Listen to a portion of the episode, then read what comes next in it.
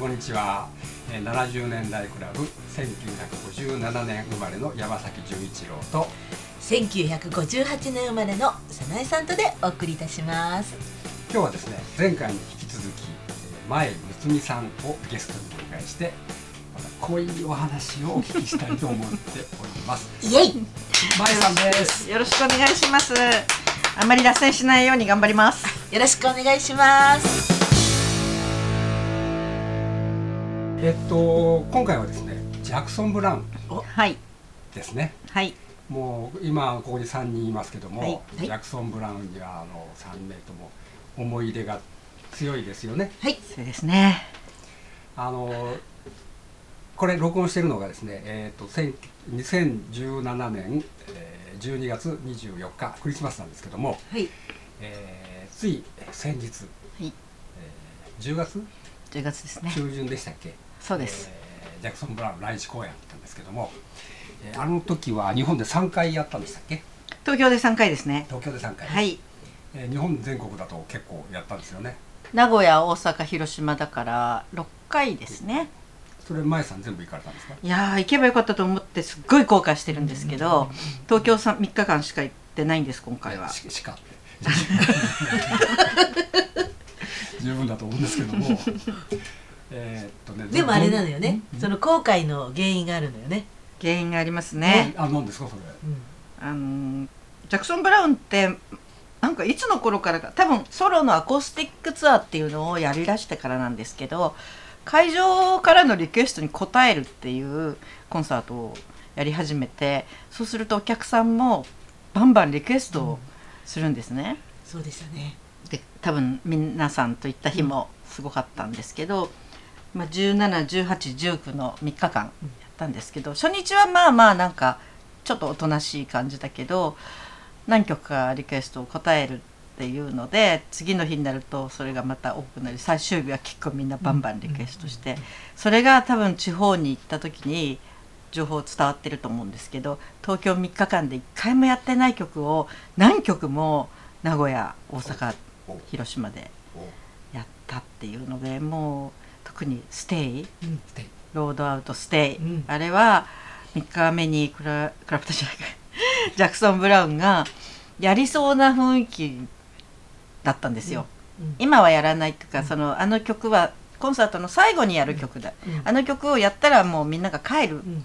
だから今はやらないよって言ったからあじゃあ今日最後のやるのかなと思って、で昔はあの曲は必ずコンサートの最後にやってたんですけど、ここのとこずっとやってないし、で確かに2008年の時は確かねやってた、2008年が最後ですかね。うん、僕覚えがあります。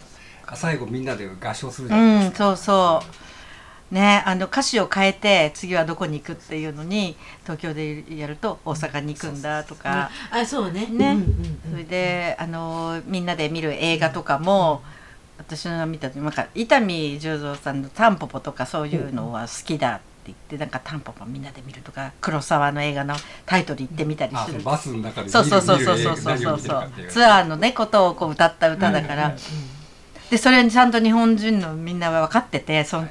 そういうのが出てくる。わーってすごい盛り上がるし、でステーに移ってみんなでうん。合唱するっていうね、じゃあ今回はそれをどこで広島かそれをね大阪でやったんですよ。だから本当に大阪行けばよかったと思って結構大阪ではね他の曲もそうなんですけどうん名古屋大阪広島とだからやっぱり全部行かないとダメですね。ダメですか？うん。そうよね。でも本当に東京でね2日目の日にあのグレッグ・オールマンの、まあ、追悼うんうんで「メリッサ」っていう曲を、はい。ね、やってでなんとなく今回って東京は特になんか追悼する人のこうコンサートっていうか、何しろドンペティ。そうそうオープニングがといきなりトンペティの曲でで初日にこの曲はトンペティっていう素晴らしいアーティストの曲で、彼がいなくなって本当にアメリカの音楽はなんか大切なものを失ったみたいな今日のコンサートはトンペティに捧げますとかって言って、でその後もウォーレン・ジボンの曲やったりとかもしたしあとなんかありましたよね何曲か他の人のも。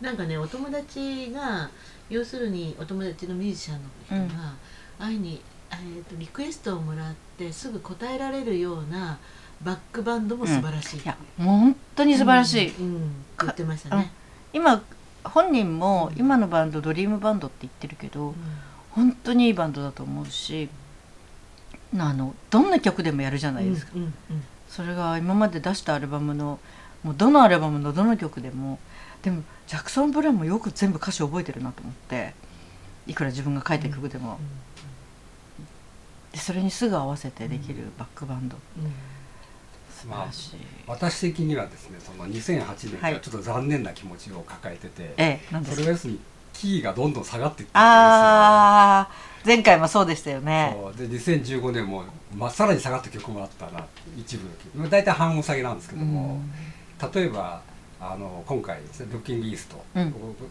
すごく大好きな曲なんですけども、あれはオリジナルキーは C なんですよ。ええ。それがもう最近 A でやってるわけですよ。要するに 3, 3半音下がってるわけですよ。かなりねとなるともうとにかく沈んじゃって聞こえちゃう、ああそうです曲みたいなね。そうですよね。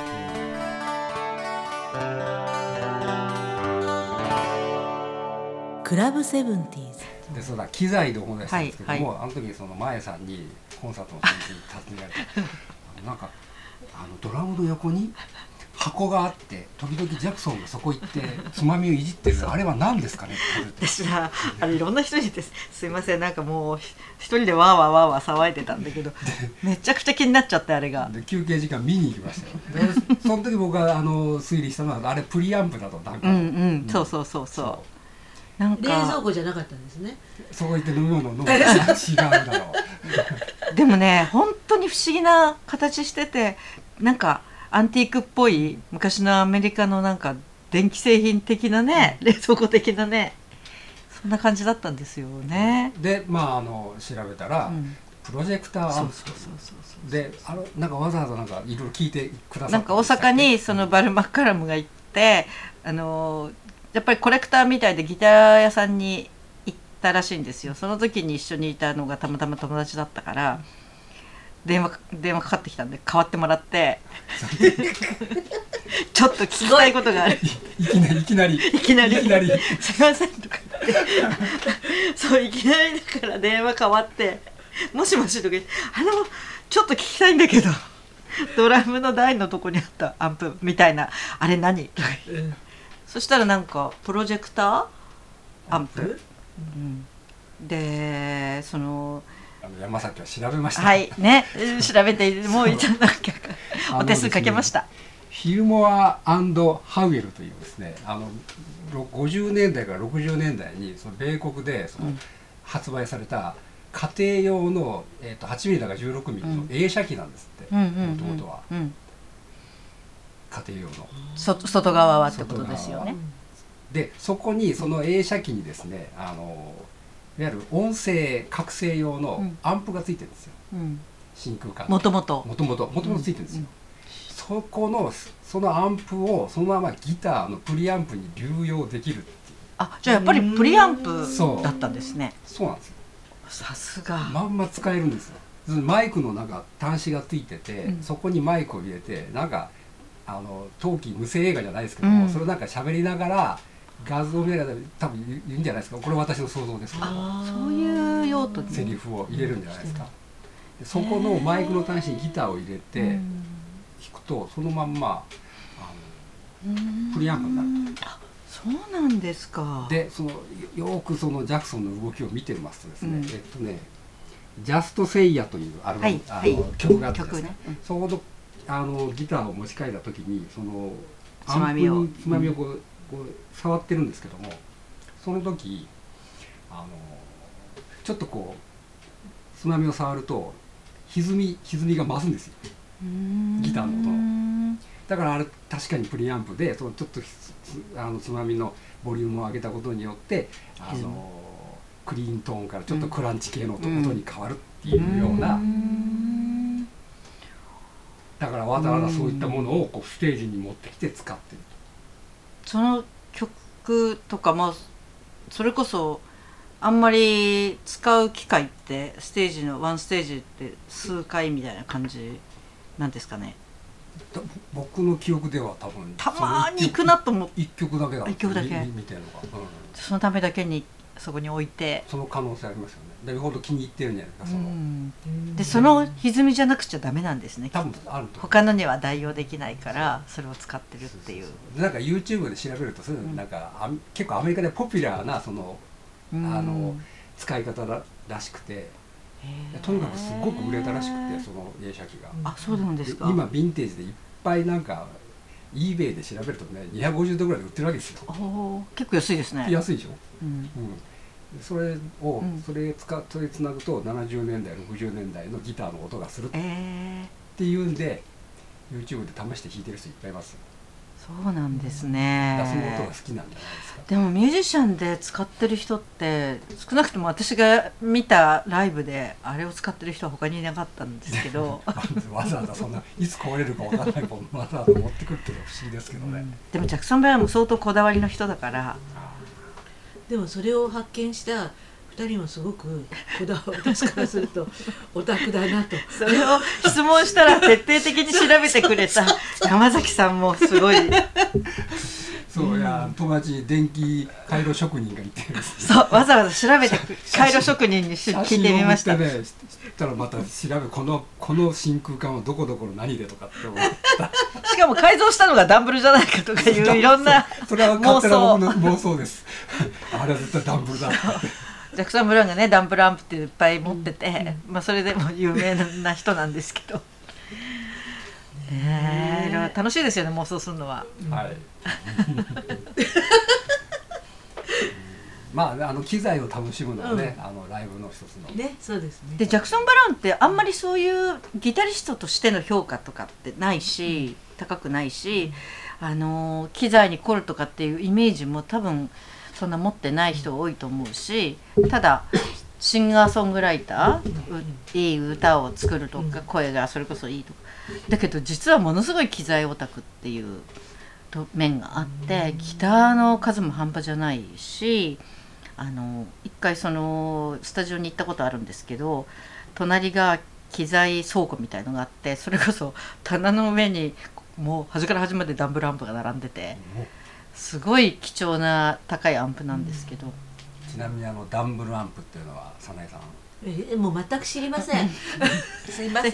人人の名前なんですけど。まあそのダンブルアンプってそういえばスティービー・レイ・ボーンに貸し出したんですよね。スティービー・レイ・ボーンがデビューする時にあのアンプをジャクソン・ブラウンが貸してそあ貸したの？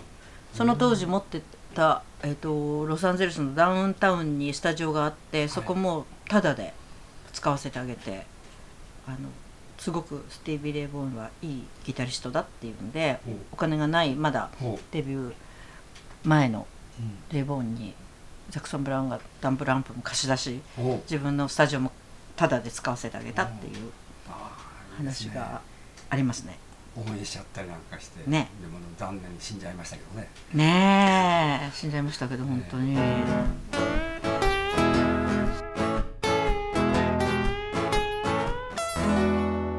クラブセブンティーズあでね僕ねジャクソン・ブラウンの僕の中の最高の思い出っていうのがあってええ。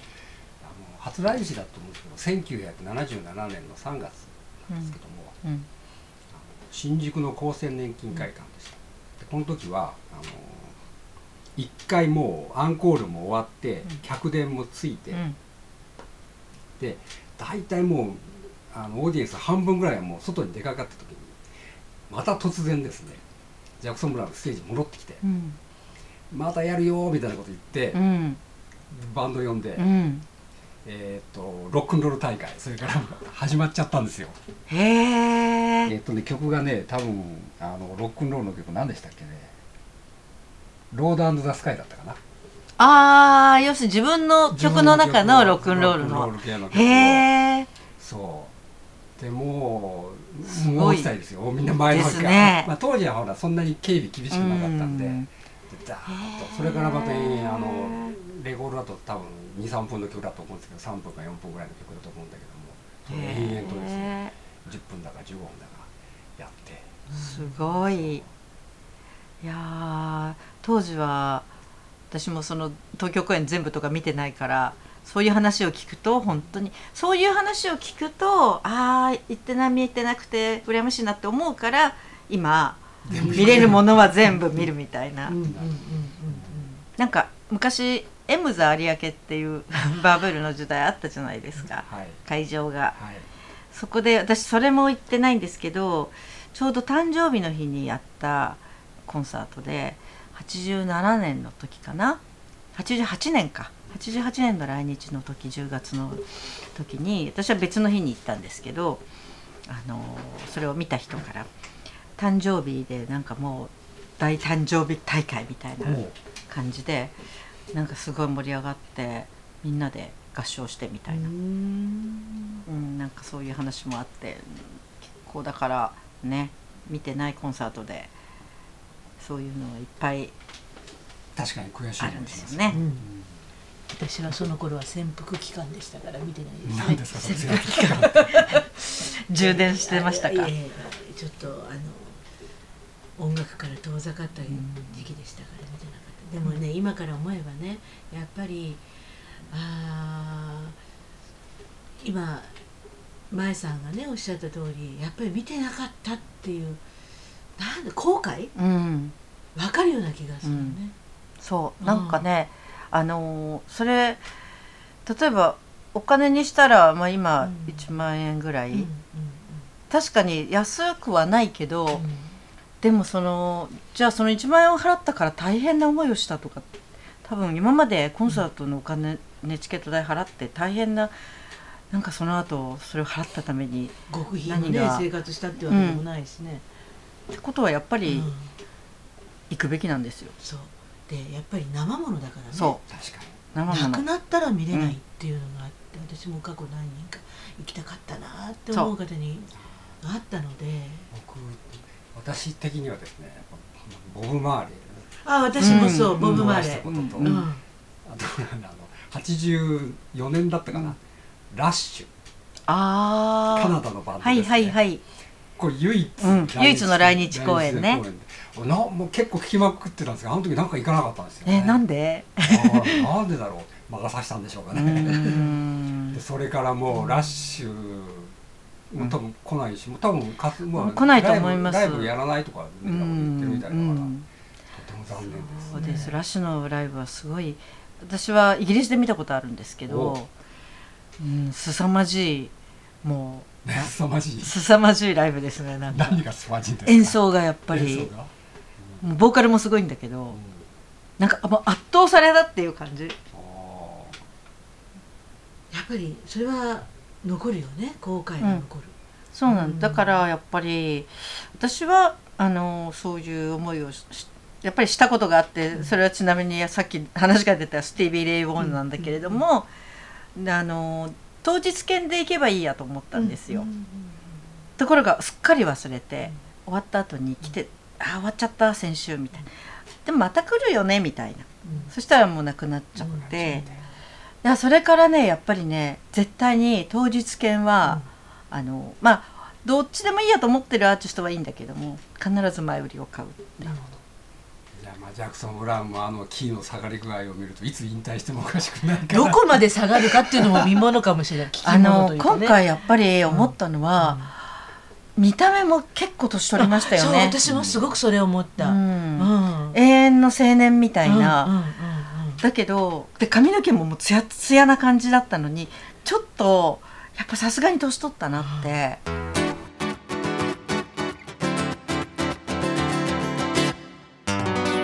クラブセブンティーズ。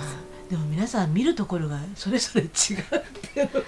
そう聞くとことか見るとこって結構違って、うん。あのー顔ばっか見てる人もいるしそれこそギターばっか見てる人もいるし、うん。洋服チェックしてる人もいるし、靴とかチェックしてる人もいるし、洋服でだから僕ね80年のあれはアルバム何でしたっけ？えーっとジャクソンブラウンの？ジャクソン・ブラウンロイヤーズ・イン・ラブの前は何でしたっけ？あホのーールド。おおじゃあ。えホールドオン。ホールアウト。ホールドホールドアウトあの後の武道館があ。あの時のね、はいはいはい。前真似をしまくったんですよ。ファえッションを。ホールドアウトの時の、いや別にどうとこなんだけどあの時の何着てたっけ？ツイードのうん、ジャケットにはいはい下ははジーパンででこうマフラーをこう。あーあーしてたしてたしてた。T シャツ。うんしてた してた。あれあのままフルコピーしてますんで渋谷の街歩きました。あの時の武道館って女の子がキャーみたいなすごい。あれ確か映画かなんかのあれ？あのあのー時はコーラスがローズマリー・バトそうラーローズマリー・バトラーで私たちはあの目つきは絶対あの二人なんかあるよねっていう。何よあの目つきとかすごいローズマリー・バトラーが。すごいなんか色っぽかったものね、それであのジャクソンを見る目で二人がなんか目を合わせて 絶対おかしいわよねっていう感じでもうキャーキャー言いながら見てたんだけどもあの映画ってリッジモンド・ハイの「サンバディーズ・ベイビー」とか、ああれはでもアルバムに入ってない。入ってないね、うん。でもねそうそのホールドアウト 武道館ぐらいの時はもうキャーキャーキーキーすごかったのにいつだっけロッキンイーストの頃のあれかな？それこそ厚生年金とかでロードアウトとか男の人の「うおー」とかいう声ばっか聞こえてきてあれ？いつの間にジャクソンってキャーキャー言う人がいなくなったんだろう。圧倒的に男の人の低い声「ウォー」みたいな。だから70年代カリフォルニアに憧れた、もうあの当時青年もう今おっさん ぐらいしかついてこなくなったとか。ねえ。でもまだまだねルッキーニスとかもう90年代半ばでしょ「アイムアライブ」が93年全然イケてた頃なのにすでにもうファン男ばっかりみたいな感じでふとねおおかしいぞって思ったことが、うんうんはい、というわけで、えー70年代クラブジャクソン・ブラウンの会をお送りいたしました、はい。えー山崎純一郎とはい、早苗さんとでお送りしました、はでも楽しかったですねね。今のねなんかねなんかみんなジャクソン・ブラウン好きで、自分の思い出をそうそうそうそう青春だし。遠い目をしながら語って。え ーゲストは前野君さんでした、はいありがとうございました